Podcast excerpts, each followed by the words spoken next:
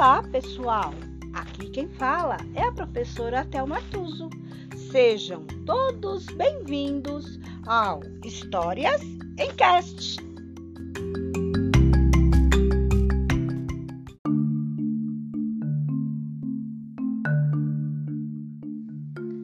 História de hoje: Os Doze Trabalhos de Hércules. Adaptação de Leonardo Chianca.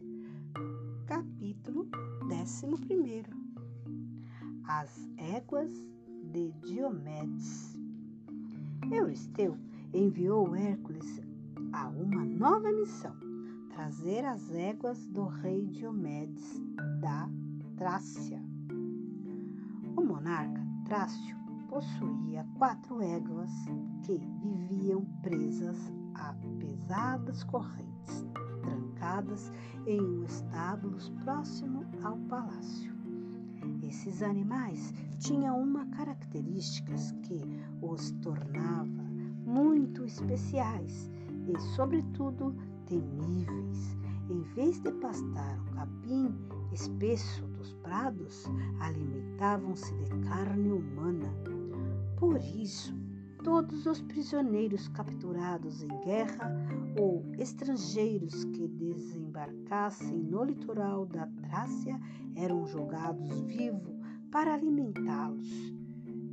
Diomedes fingia acolher o visitante calorosamente, mas à noite, quando ele caía no sono, amarravam-o e levavam-o à estrebaria.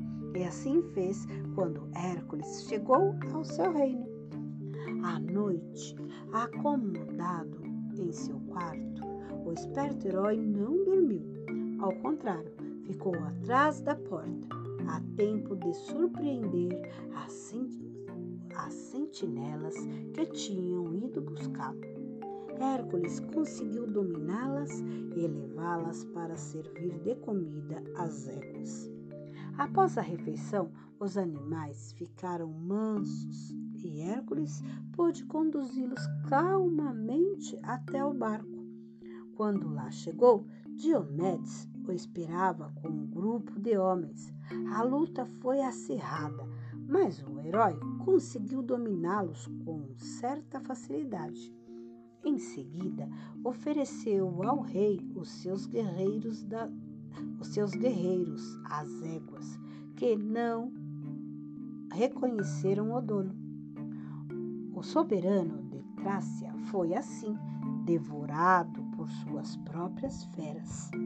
Hércules velejou com as éguas muito bem presas, mas quando chegou ao porto de Argos, Euristeu já havia dado ordens para que os animais não desembarcassem em Micenas. Em vez disso, o herói devia deixá-los livres para impedir que as éguas fizessem mal às outras pessoas. Hércules as levou para uma encosta do Monte Olimpo, onde acabaram sendo devoradas por animais selvagens.